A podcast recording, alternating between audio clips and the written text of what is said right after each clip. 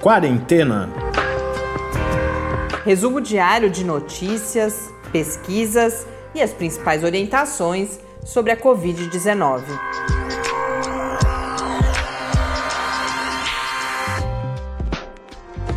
Quarentena, dia 116. Olá, começamos nosso centésimo, décimo sexto encontro no Quarentena. Eu sou Mariana Petson. E eu sou Tarso Fabrício. Hoje nós recebemos mensagens de ouvintes que já vêm nos acompanhando.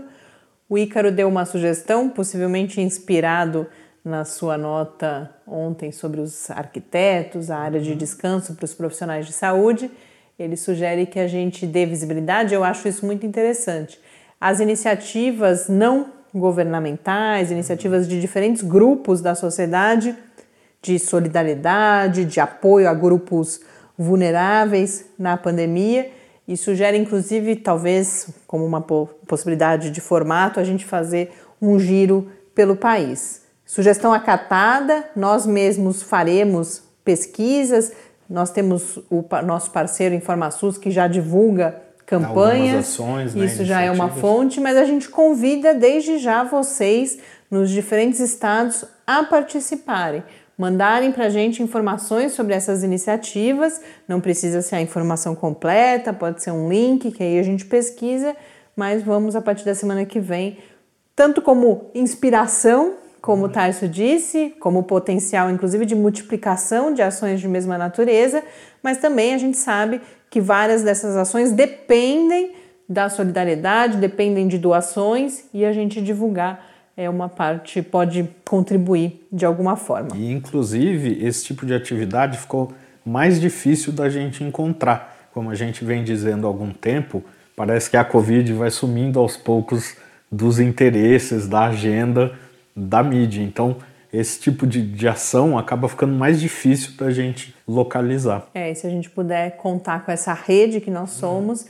com certeza a gente consegue trazer iniciativas que, inclusive, não, porque o que a gente pesquisar, a gente só vai encontrar o que já ganhou alguma visibilidade. Exatamente. E vocês que estão aí no, nos diferentes territórios, cidades, estados, podem nos ajudar a dar visibilidade para iniciativas que eventualmente nem tenham ainda aparecido muito.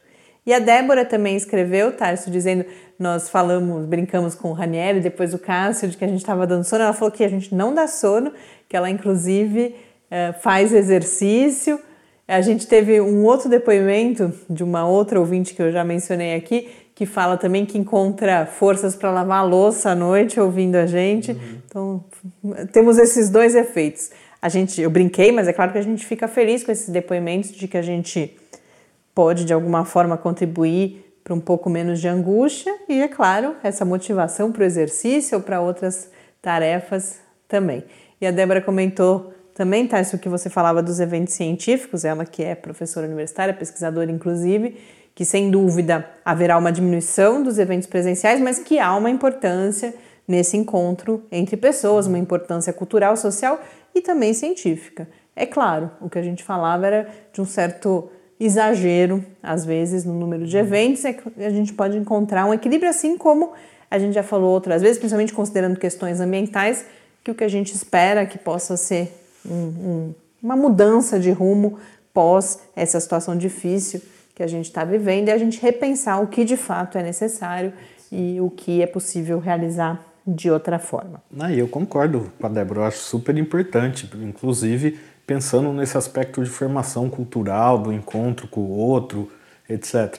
É que existem alguns eventos que, convenhamos, vamos falar a verdade, o povo vai para não fazer nada e só sair de lá com um certificadinho na mão, né? Então, eu acho que é, é desse tipo de evento que eu falava ontem, que é muito melhor em vários casos alguns desses eventos serem online, inclusive porque você garante uma atenção maior, a pessoa que está lá ela realmente está interessada, que é o que acaba não acontecendo em alguns eventos presenciais, especialmente aqueles muito grandes, né? Que a, as atenções são desviadas e os trabalhos mesmo, as discussões acabam ficando é, em segundo plano. É, não só não realizar presencial, mas talvez repensar, porque quando ela coloca Ou essa importância híbridos, social, cultural, né? quem já participou de congresso sabe que muitas vezes as principais discussões, elas são importantes, uhum. elas só acontecem porque as pessoas estão se encontrando presencialmente, sim, sim. mas nos corredores, nas refeições, em situações um pouco mais relaxadas. Então, é uma questão de você talvez repensar, inclusive, o formato, que é um formato que a gente foi herdando já há muitos anos uhum. e que talvez precise ser repensado. Hoje nós temos uma, o maior parte do tempo aqui no nosso episódio, eu trago uma entrevista riquíssima com o professor André Brunoni, que é da Faculdade de Medicina da Universidade de São Paulo, da área de psiquiatria. Eu comentei antes, ao longo da semana, um estudo sobre a, a impactos da, da pandemia e também do distanciamento físico sobre a saúde mental. Essa pesquisa é liderada, uma delas, uma grande pesquisa, como vocês vão ver, é liderada pelo professor André e eu tive o privilégio e a oportunidade de conversar com ele hoje de manhã. Então, já já a gente traz essa entrevista, mas antes eu falo sobre os fármacos que eu deixei de falar ontem, tinha prometido, e rapidamente sobre um estudo grande, mais uma vez, do Serviço de Saúde inglês, agora sobre fatores de risco associados ao agravamento e às mortes por Covid-19. Mas antes a gente tem algumas notas hoje já ia esquecendo, sempre que eu fico empolgado com as notícias, já estava esquecendo os números de novo. Então vamos começar pelos números antes do panorama aqui no Brasil. Em relação aos números, o país tem hoje 1.755.779 casos registrados de Covid-19, com 69.184 mortes. Isso significa um acréscimo de 1.220 mortes nas últimas 24 horas. No mundo, o número da Organização Mundial da Saúde é de 11 milhões 874.226 casos. Na John Hopkins já estamos em 12 milhões de casos, mais especificamente 12 milhões 128.406 com 551.522 mortes. Uma situação que preocupa, eu vi algumas notícias esparsas hoje, é a da África. A gente já comentou isso aqui várias vezes que eu preciso começar a parar de falar que a gente já comentou, porque já foi tanto tempo que a gente já comentou quase, quase tudo. tudo. Mas acabou virando uma espécie de, de muleta ou de vício. Mas a África surpreendeu o mundo pelo grau de controle que conseguiu ter até agora da pandemia, mas há um crescimento um pouco acelerado. A própria Organização Mundial da Saúde, no boletim de hoje, destaca as ações que está realizando na África, porque nós tivemos na última semana, última semana antes dessa semana, porque o dado é a partir de, de. Não, se bem que é 7 de julho, é agora mesmo, então na semana passada. Um crescimento de 25% nos casos na África e 18% nas mortes. Essa situação se agrava principalmente na África do Sul, então um, precisa um olhar atento para o continente africano neste momento. Na cidade de São Paulo foi divulgado hoje o resultado da segunda fase de mais um inquérito sorológico, esses testes que por amostragem tentam verificar que porcentagem da população já teve contato com o Covid-19. O resultado foi de 10% dos paulistanos, da população da cidade de São Paulo, já tendo anticorpos para a Covid-19, o que é na faixa, a gente tem visto isso em algumas cidades, mas nas cidades mais afetadas, mas isso a gente já sabia que São Paulo é uma cidade muito populosa, foi o epicentro da, e é ainda, né, da, da pandemia aqui no Brasil. E por isso, quer dizer, agora a cidade não é mais. O estado de São Paulo ainda tem o maior número de casos, mas e é onde ainda há um crescimento, mas São Paulo é um cenário importantíssimo da pandemia, então isso já era esperado. Significa 1,2 milhão de paulistanos. Desse total de pessoas que testaram positivo, 32,8% foram assintomáticos. Isso também está na faixa que a gente tem visto para inquéritos. Isso na Epicovid a gente teve um resultado um pouco surpreendente, abaixo, mas no mundo a gente tem visto números nessa faixa aí dos 40%. Repete-se a identificação de áreas mais vulneráveis, onde reside uma população que é a população mais afetada, que é uma população jovem, entre 35 e 49 anos, parda, de baixa escolaridade, com renda nas faixas D e E, que vivem em domicílios com cinco ou mais moradores acima dos 18 anos, então estamos falando de cinco ou mais adultos, além das crianças, e pessoas que estão precisando trabalhar fora de casa, não têm praticado o distanciamento. Então, como da primeira fase, como a gente tem visto em vários outros cenários, a contaminação evidenciando a desigualdade. O vírus, ele não, é, essa fala se tornou comum, ele não diferencia as pessoas, mas as condições em que as pessoas vivem as diferencia em termos da sua vulnerabilidade para o vírus. Thales, tem notícia de São Paulo também de alguns outros locais do país, né? É, os parques municipais e as academias da cidade de São Paulo serão reabertos na próxima segunda-feira. Essa decisão foi anunciada hoje pelo prefeito Bruno Covas. É, uma outra notícia que vem do Espírito Santo é que após a determinação da Justiça, o governo do estado vai começar a divulgar o número de casos de Covid-19 no sistema carcerário. Essa decisão atendeu a um pedido da Defensoria Pública do Estado do Espírito Santo.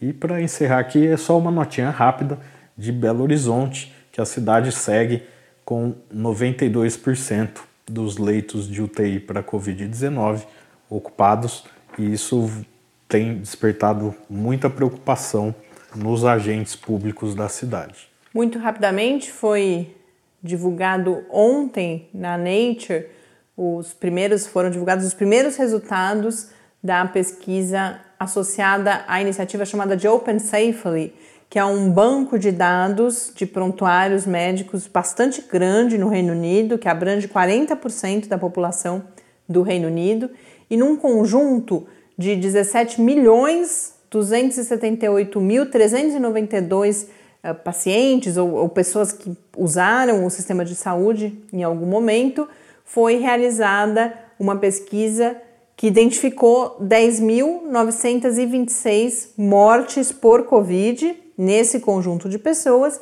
e aí, já que havia uh, informações outras sobre essas pessoas, foi feito o cruzamento para identificar fatores de risco para agravamento e óbito por Covid-19. Os resultados, eu vi a repercussão e vários especialistas comentando, não traz novidades, e vocês já vão ver por que isso, mas o tamanho do estudo vem trazer mais força para estudos menores que já tinham mostrado esses fatores de risco, que vocês já devem estar suspeitando aí quais são, que são, portanto, ser homem, a idade, e aí eles colocam em termos de número de vezes em que o risco é maior. Então, por exemplo, as pessoas com 80 ou mais anos correm 20% mais risco do que aquelas na faixa dos 50.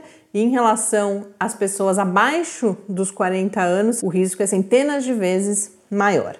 A privação, na tradução de como isso é apresentado, mas a pobreza, as condições de vida em que as pessoas vivem também são fatores de risco. Diabetes, Asma severa, eles destacam isso, no, no inclusive no, no resumo, no abstract do artigo, e também outras condições médicas. E o que ganhou bastante destaque, também vem confirmar dados já de outras pesquisas, é que a população negra e asiática tem maior chance de agravamento. Isso, inclusive, quando eles fazem as correções estatísticas para outros fatores. E aí os comentários todos são é que mostra esse recorte realmente socioeconômico, racial, para as condições de saúde da população, que é algo que já é bastante conhecido e agora se revela mais uma vez na Covid-19.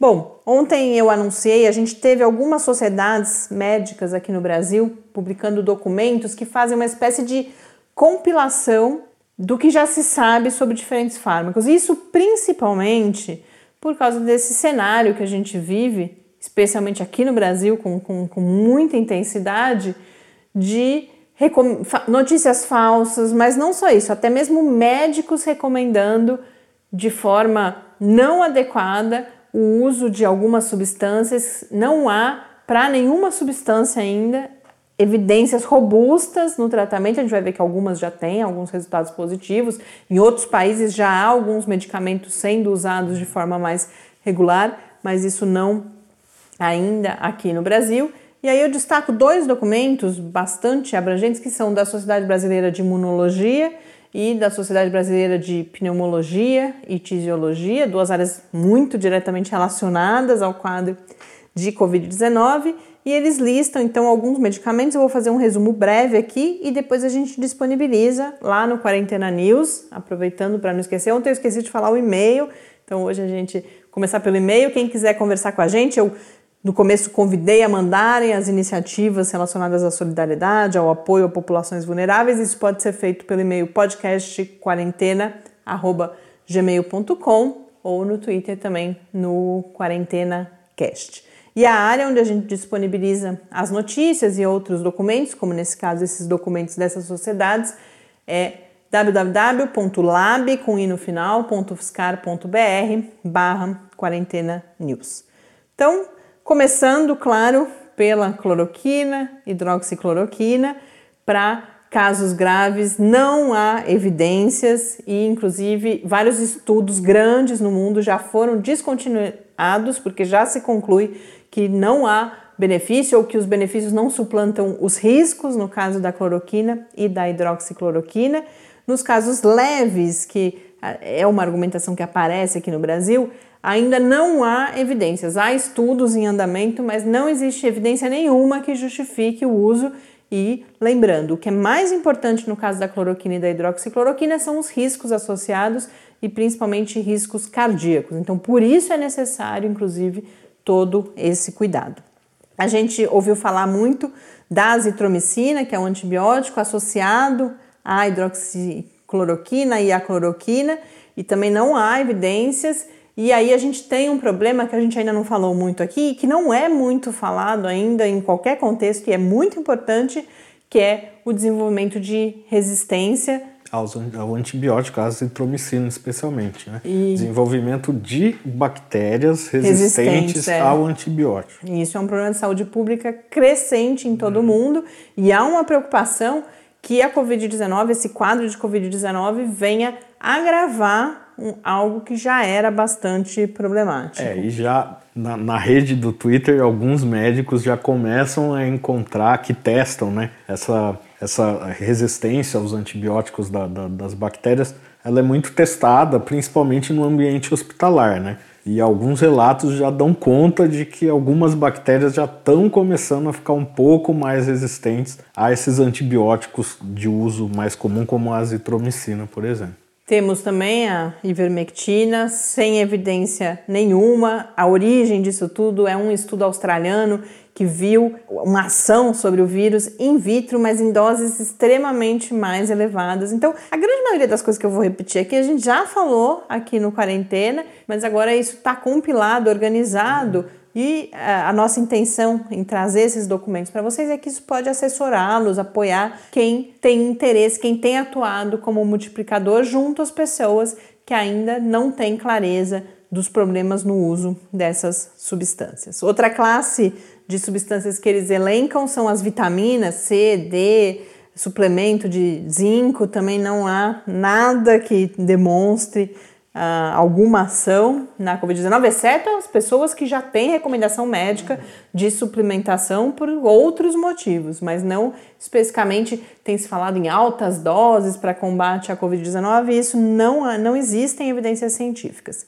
Os, as substâncias anticoagulantes, principalmente heparina, né, que a gente já viu vários estudos, para os casos menos graves também ainda não há evidência de uso, mas para pacientes hospitalizados cada vez mais tem se tornado um uso rotineiro.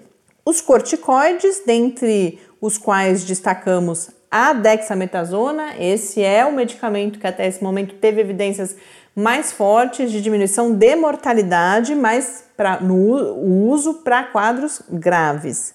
E Antivirais contra o HIV, não todos, o que a gente já tem, a gente tem estudos com outros ainda sendo realizados, mas o Lopinavir e o Ritonavir também já tiveram o braço, por exemplo, no recovery interrompido, porque não foram identificados benefícios, e outro antiviral que ficou famoso é o Remdesivir, que a gente já tem alguns resultados em termos de diminuição do tempo de hospitalização.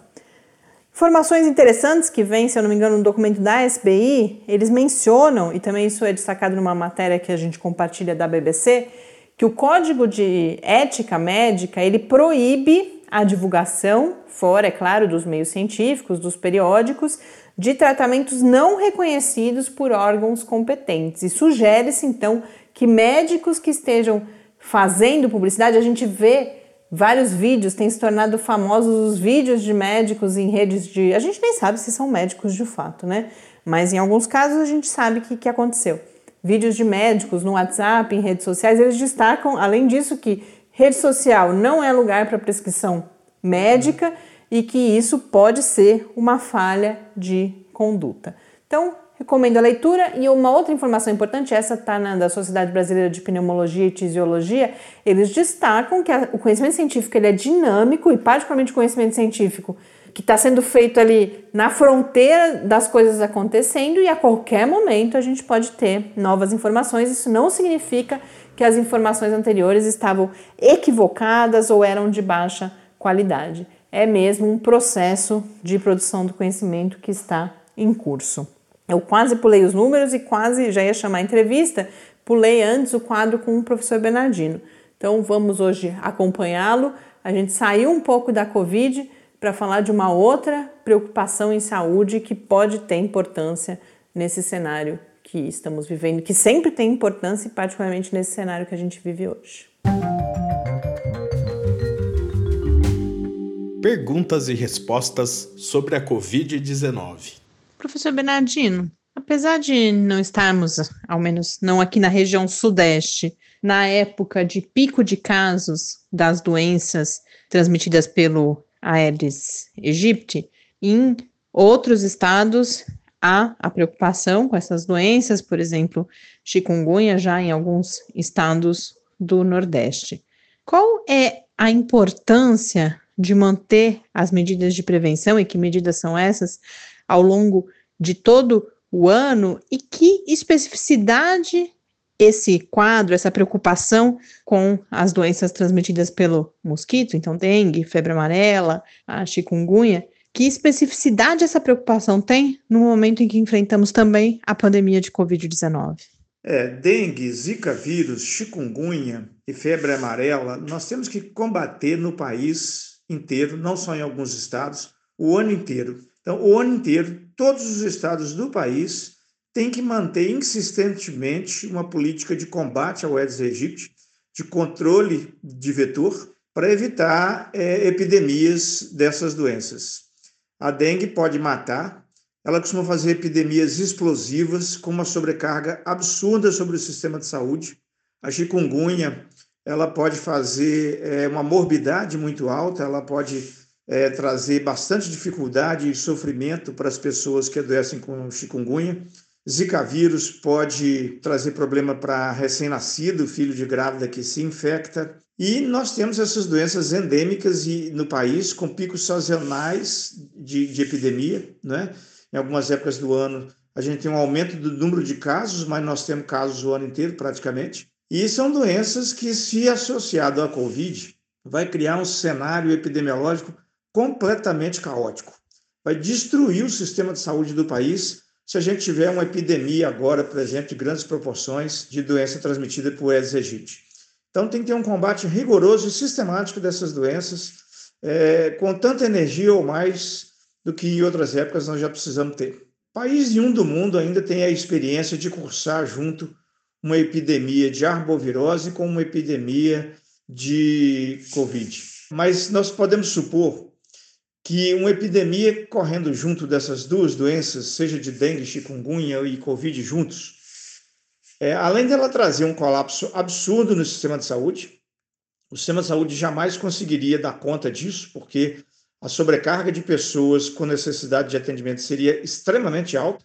E nós podemos supor também que, se a pessoa adquirir ao mesmo tempo Covid e uma arbovirose, nós podemos supor que a probabilidade da condição clínica dela ficar grave é muito maior. E talvez a mortalidade né, na população, considerando as duas epidemias correndo juntas, ela pode ser maior. Então, é uma preocupação extremamente séria com essas outras doenças endêmicas que nós já, já temos. é, são doenças que nós nunca combatemos de uma maneira eficiente. E neste momento agora, ela continua sendo uma ameaça extremamente perigosa e que se correr junto com a Covid, nós vamos ficar num cenário assim apocalíptico em relação ao sistema de saúde e à nossa condição epidemiológica.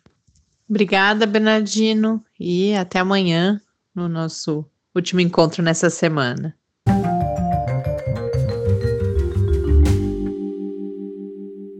De volta aqui no Quarentena, agora sim para chamar a nossa entrevista. Como eu anunciei inicialmente, eu conversei com o professor André Brunoni, que é da Faculdade de Medicina da USP, da Universidade de São Paulo, da área de psiquiatria, e está liderando um estudo que acabou de começar numa fase de, de aplicação de questionários junto a 4 mil pessoas sobre impactos da pandemia e do distanciamento na saúde mental. Agora, uma particularidade desse estudo é que ele está, ele é uma, essas 4 mil pessoas são parte de um conjunto de 18 mil pessoas participantes do chamado ELSA, que é um estudo longitudinal de saúde do adulto. É um estudo que já desde 2008 vem acompanhando essas pessoas e agora uma parte delas participará dessa pesquisa específica sobre saúde mental e para entender os objetivos e como será realizada essa pesquisa, a gente ouve agora o professor André Brunoni.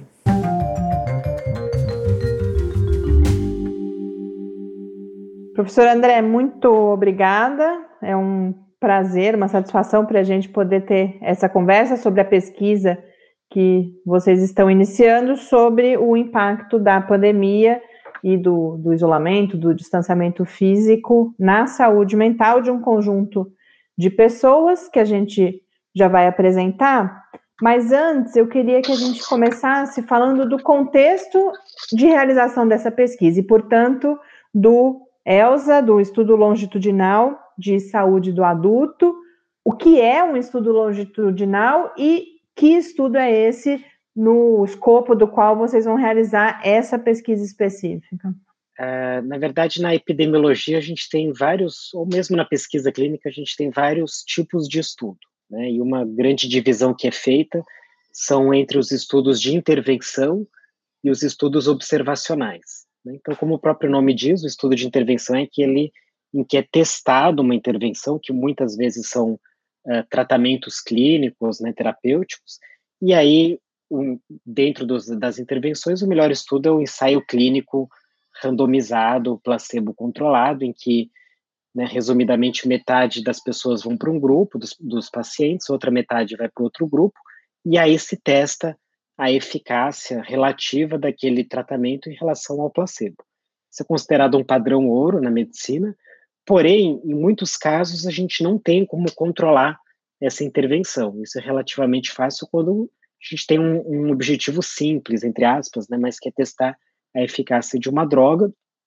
Porém, é difícil a gente fazer isso com intervenções que acontecem ao longo de muitos anos. Então, um exemplo é, por exemplo, atividade física, né, que é algo ao longo da vida que vai prevenir um desfecho, né, como doença cardiovascular, ou quando a intervenção é, não seria ética. Então, por exemplo, a gente não pode pedir para as pessoas fumarem, por exemplo, não se tratarem de uma doença, né? Então, isso não seria uma intervenção ética. E por isso a gente faz os estudos observacionais, que, como o nome diz, não tem nenhuma intervenção, e a gente observa naturalmente essas pessoas, né? Aí não são é, pacientes, mas sim pessoas é, com ou sem a, a, doença, e a gente vê o que, que acontece com elas, né? Aí também tem vários tipos de estudo uh, observacionais, eu vou falar os dois principais até para fazer um, um, contraponto entre os estudos de coorte, uh, que são estudos longitudinais, acontecem ao longo do tempo,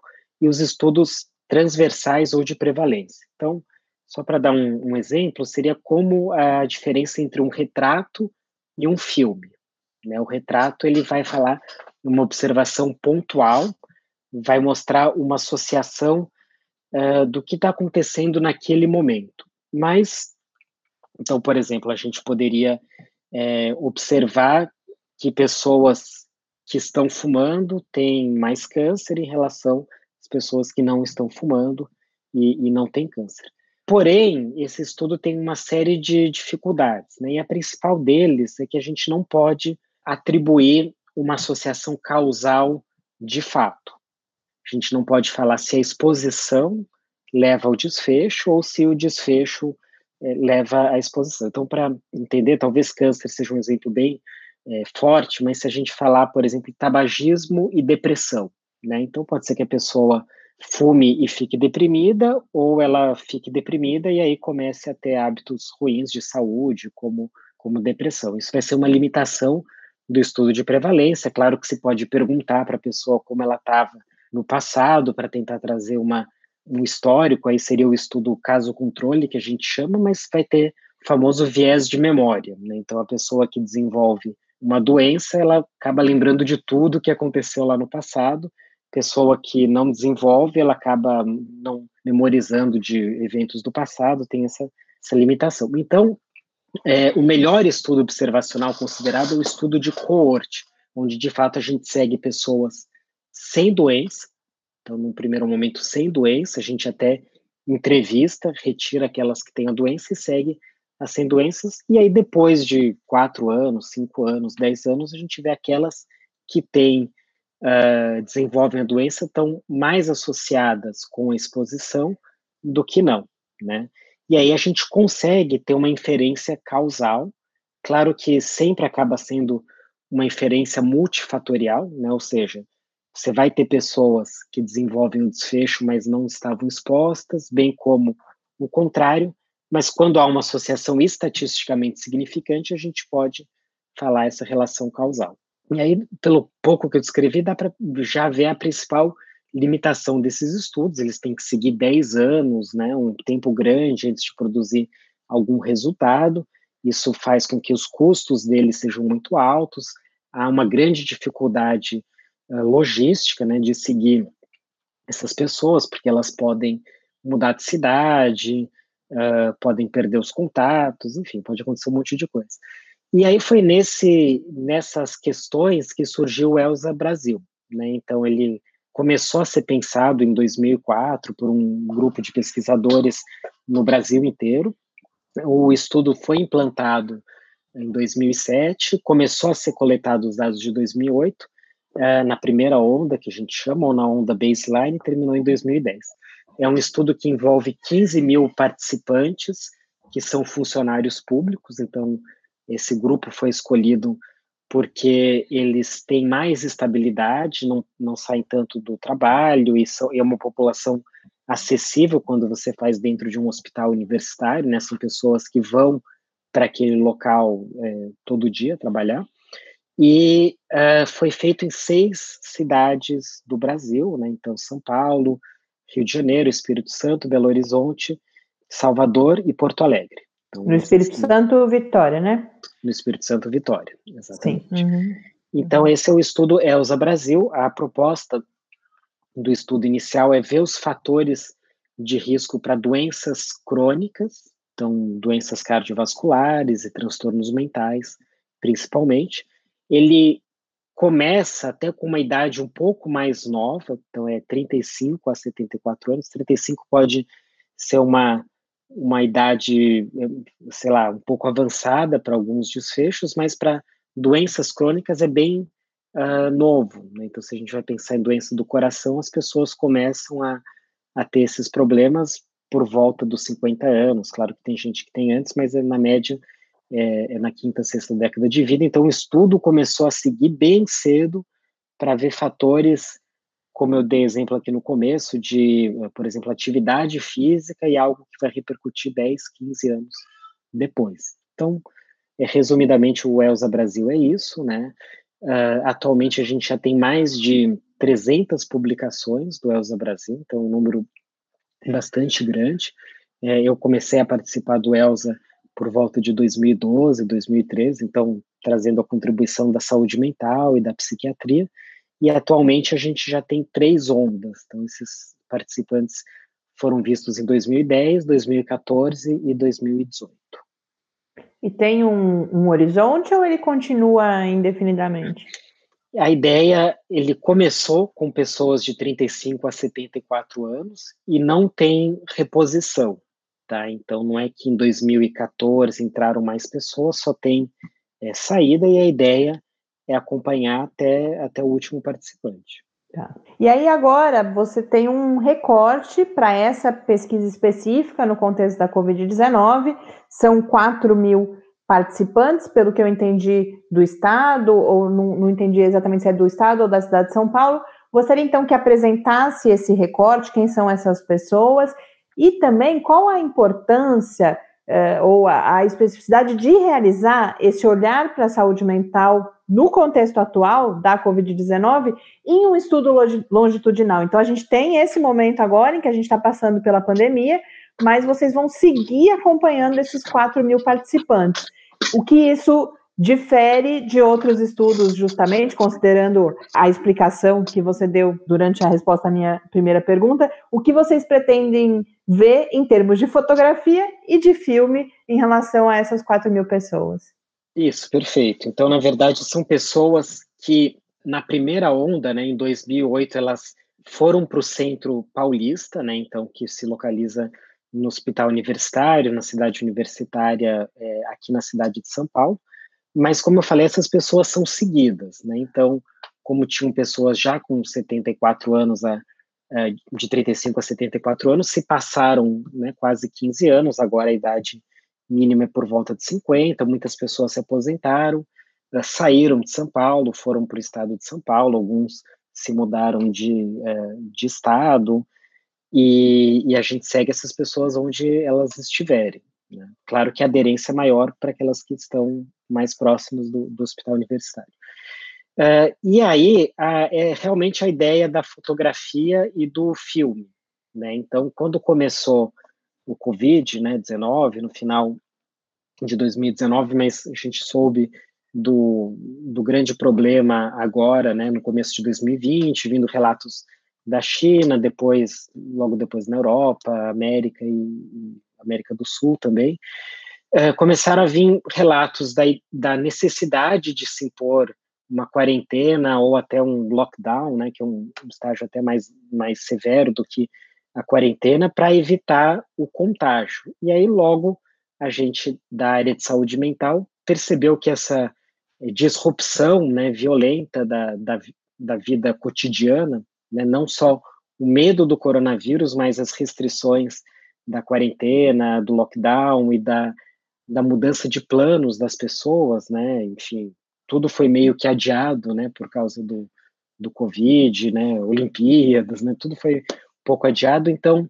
uh, isso traz um grande impacto para a saúde mental. Isso a gente tem exemplos de outras epidemias que ficaram muito mais localizadas, mas até uh, e exemplos clínicos, né? Então, quando pessoas passam por estresse na vida, como término de um relacionamento, perda de um emprego, ou perda de um ente querido, isso é uma mudança no cotidiano dessa pessoa, ela tende a desenvolver transtornos mentais. Então, nossa ideia foi avaliar isso. E, claro, não foi uma preocupação só nossa, né? Foi uma preocupação mundial. E os primeiros estudos nessa área mostraram que havia uma prevalência, né? Então, de novo, retrato de muitos sintomas de ansiedade e de depressão nas pessoas uh, das cidades chinesas associados ao Covid. Mas, de novo, a gente não sabe o que, que é causa e consequência, e particularmente a gente não sabe como essas pessoas estavam antes, né? Essas pesquisas foram feitas uh, virtualmente, utilizando aplicativos, né? Na China tem o WeChat, por exemplo, né? Uh, e aí tem um claro viés, né? Por exemplo, as pessoas que responderam talvez sejam muito mais aquelas que estavam afetadas, né? Aquelas que não estavam afetadas talvez nem tenham recebido o link ou tenham recebido não se interessado. Então a pergunta é: será que aumentou mesmo de fato e qual que foi a magnitude desse aumento? E aí a gente sempre tem que ter a hipótese nula, né, nas pesquisas, ou seja, pode ser que não tenha aumentado, pode ser que tenha aumentado apenas em determinados tipos de, de pessoas, né? Então, determinantes socioeconômicos, por exemplo, talvez o sexo feminino tenha sido mais afetado por preocupações, pela dupla jornada de trabalho em casa e, e trabalhando, talvez pessoas mais idosas tenham sido mais afetadas pelo medo da, de adoecer, talvez pessoas de maior vulnerabilidade socioeconômica, então a gente precisa entender isso melhor até para desenhar intervenções mais adequadas, né? E aqui que entra a vantagem do, do, de fazer esse estudo numa população de coorte como Elsa, porque a gente já conhece essas pessoas, a gente já sabe todo o perfil de doença mental que elas tinham, não só de transtorno mental, mas perguntas como a quantidade, digamos assim, né, a quantidade de depressão ou a carga de depressão, a carga de ansiedade que elas estavam apresentando em 2010, 2014, 2018, e agora a gente tem a oportunidade de saber como elas estão agora. Então a gente pensou nisso rapidamente, uh, fizemos um projeto de pesquisa já em abril, foi mandado para a FAPESP, que financiou o nosso projeto, que também teve uma revisão muito rápida, em um mês a gente teve essa aprovação e a gente começou a fazer esse estudo em 18 de maio. Então, foi rapidamente, a gente constituiu toda uma equipe virtual para fazer a pesquisa, a gente fez questionários e é, no momento a gente está terminando de enviar para os participantes, para eles responderem, e logo, logo a gente vai começar a segunda fase do estudo, que é realmente observar como que essas pessoas estão depois de 60 dias da primeira uh, avaliação. Então, o recorte longitudinal. E essa observação, nesse segundo momento, se dará por questionário também? Também, tudo por questionário, né? Uhum. Uh, e é usando os mesmos questionários da primeira onda. E aí, até também aproveitando, a gente tem uma parte terapêutica no nosso estudo. Então, ele, ele é um misto, é, é algo que a gente chama de ensaio clínico aninhado numa coorte. O nome é exatamente esse. Então, as pessoas que a gente identifica na coorte que estão apresentando, né, que estão apresentando um estresse mental, que estão notando sintomas, a gente não fecha por um diagnóstico específico, mas por sintomas altos de depressão, ansiedade e estresse, elas são convidadas a participar de intervenções psicológicas. Tá? E aí, basicamente, a gente está testando a eficácia de duas modalidades de teleatendimento. Então, tudo virtual, mas uma modalidade seria uma teleterapia em grupo e outra seria uma psicoeducação. Qual que é a diferença? Na verdade, é o mesmo conteúdo, são cinco sessões, utilizando princípios da terapia cognitivo-comportamental, que aí busca identificar sintomas e apresentar maneiras de modificar o comportamento e a cognição para haver a melhora desses sintomas. Então, por exemplo, uma coisa que a gente tem uh, bastante comum na depressão são os pensamentos negativos automáticos. Por exemplo, um evento que poderia ter uma interpretação neutra, por exemplo, vamos supor que você tente ligar para alguém, essa pessoa não atenda o telefone. Uma interpretação neutra seria: ah, essa pessoa está ocupada, não viu tocar o telefone, eu vou tentar mais tarde. Uma interpretação automática negativa: ah, essa pessoa não quer falar comigo, ela não se interessa por mim, eu sou um fracasso. Seria um pensamento, uh, um viés cognitivo que pessoas com depressão apresentam. E aí, a ideia da TCC é ressignificar isso. Então, pegar essa linha de pensamento, que muitas vezes está tão automatizada que esse pensamento intermediário nem existe, só tem um sintoma depressivo logo depois de, de um, um, evento como esse, né, um evento cotidiano como esse, e aí tentar mostrar para a pessoa que existe um pensamento negativo automático e que ela pode é, refazer, ressignificar esse rumo. Então são essa é uma das intervenções, né, um dos módulos, mas são cinco módulos iguais. A diferença é que um é feito num contexto de teleatendimento, de uma TCC em grupo, então, tem a diferença de ter o mediador que orienta isso e também a, a, vantagem de ser um grupo, então as pessoas podem trocar experiências. E a outra é uma psicoeducação, elas recebem esse material em vídeos e PDFs que a gente elaborou, mas só tem um encontro explicativo. Basicamente, uma, um psicólogo, uma psicóloga explicam como fazer esse uso dos PDFs e dos vídeos, mas não tem nenhuma supervisão depois. Então a gente vai avaliar qual dessas intervenções pode ser mais eficaz, e aí, de novo, pensando na utilidade clínica. Por exemplo, talvez a gente veja que a psicoeducação para esse tipo de pessoa uh, sofrendo do Covid funciona tão bem quanto o teleatendimento, e aí a vantagem da psicoeducação é ter uma, escala, uma escalabilidade muito maior. A gente pode, enfim, deixar esses materiais até disponíveis na internet, as pessoas usarem, não precisam dispor de um recurso que pode ser restrito, como uh, psicólogo ou assistência psicológica. Professor, na divulgação que foi feita pela agência FAPESP, falando agora já uh, em hipóteses, você faz um comentário de que a pandemia, o distanciamento, essa situação toda, essa exposição ao estresse, inclusive, que a gente está vivendo, pode ser pensado como um catalisador e que, nesse sentido, poderia haver aquilo que, que já não, aquelas pessoas, por exemplo, que já têm algum transtorno, que já estão com algum problema, que isso se intensifique, mas que poderia também haver uma intensificação ou, ou uma ampliação de fatores positivos. Para a gente concluir, gostaria que comentasse isso. Então, eu acho que fica mais claro a, a ideia de que quem já tem alguma dificuldade possa lidar com essa situação, possa ser algo mais complicado, mas do que, que a gente está falando quando a gente fala na intensificação também de aspectos positivos, ou na possibilidade de intensificação também de aspectos positivos?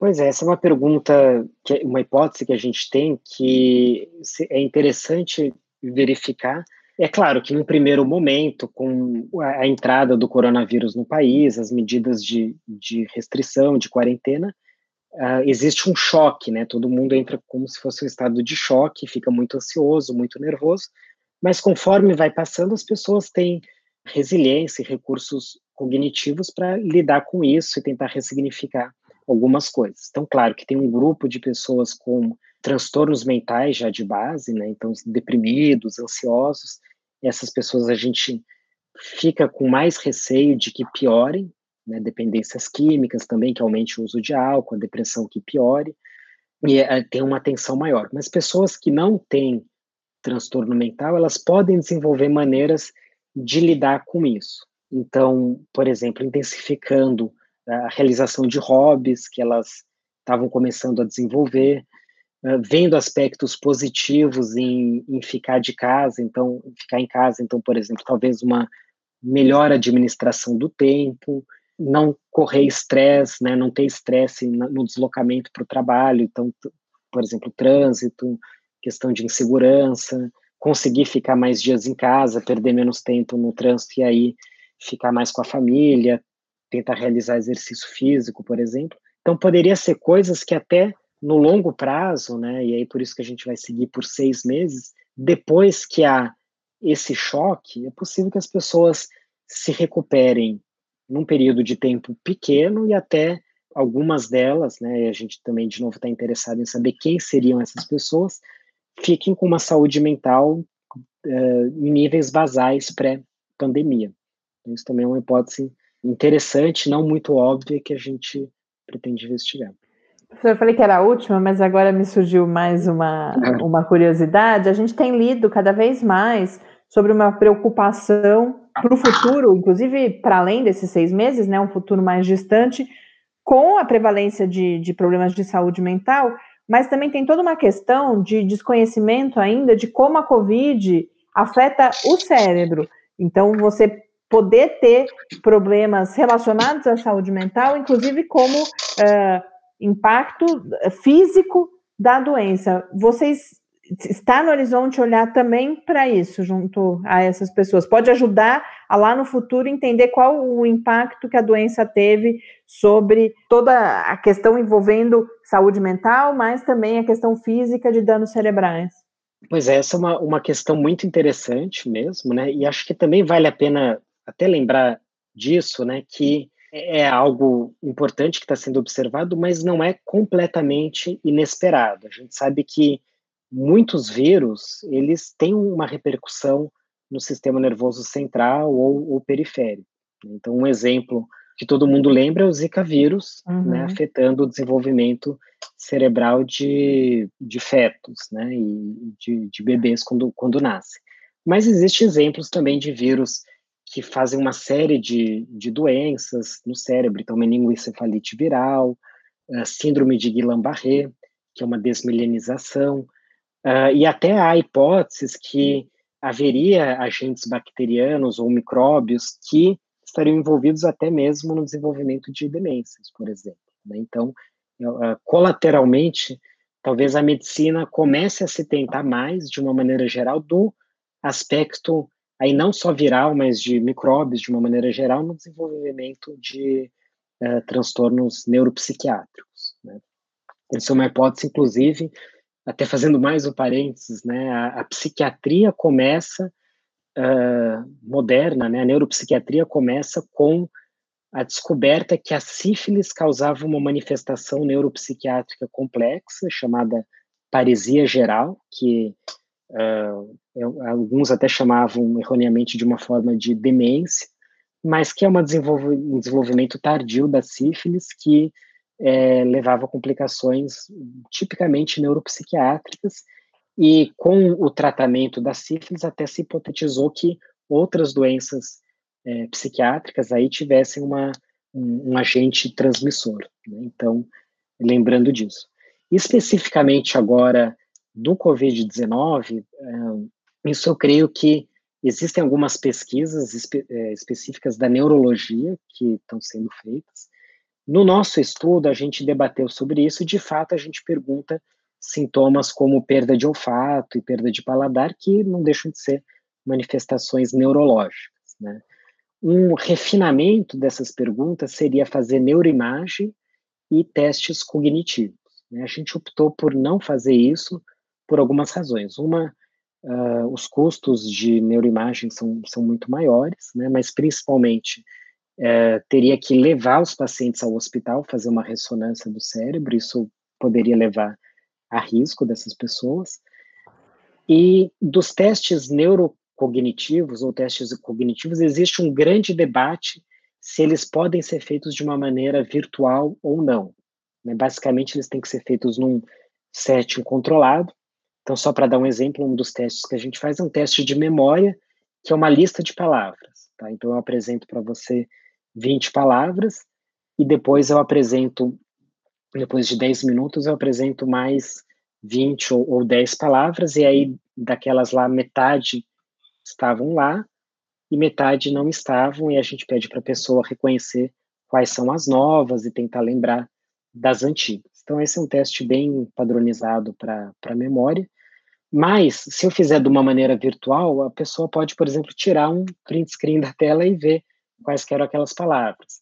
Ou ela pode estar tá fazendo no meio de um set não controlado, né? Então, fazendo, por exemplo, por telefone, que é diferente de fazer numa tela de computador, tem as palavras, ocupa a tela inteira, ou ela pode ser interrompida nesses 10 minutos para cuidar dos filhos ou atender o telefone, enfim, não é controlável esse set. Nem por causa de todas essas dúvidas, a gente pensou que teria uma validade muito pequena fazer, a gente decidiu por não testar, mas claro que na próxima onda presencial do ELS, ou até mesmo uh, no final dessa onda, a gente planeja fazer uma avaliação presencial, então final de 2020, começo de 2021, e aí a gente está contemplando sim fazer esses testes cognitivos novamente, então não vai ser um, uh, a gente não vai saber o que está acontecendo durante, mas é até interessante ver o que, que aconteceu depois. E aí a gente vai ter uma ideia do que, que o próprio Covid afetou nisso. E por que, que eu falo isso? Porque a saúde mental é tanto o Covid, mas principalmente as repercussões do Covid, que é a quarentena, o lockdown, essas restrições que afetam a saúde mental. Enquanto que do coronavírus, o que, tá, o que vai afetar o aspecto neurológico, o cognitivo, vai ser a própria manifestação do coronavírus, então é até mais interessante testar isso no final dessa primeira onda, que a gente teria um número maior de pessoas uh, infectadas para verificar o que aconteceu. Tá ótimo, professor. Muito obrigada pela sua participação, pelas informações e também pelo seu trabalho. Foi um prazer é, participar aqui, Mariana. Obrigado pelo convite.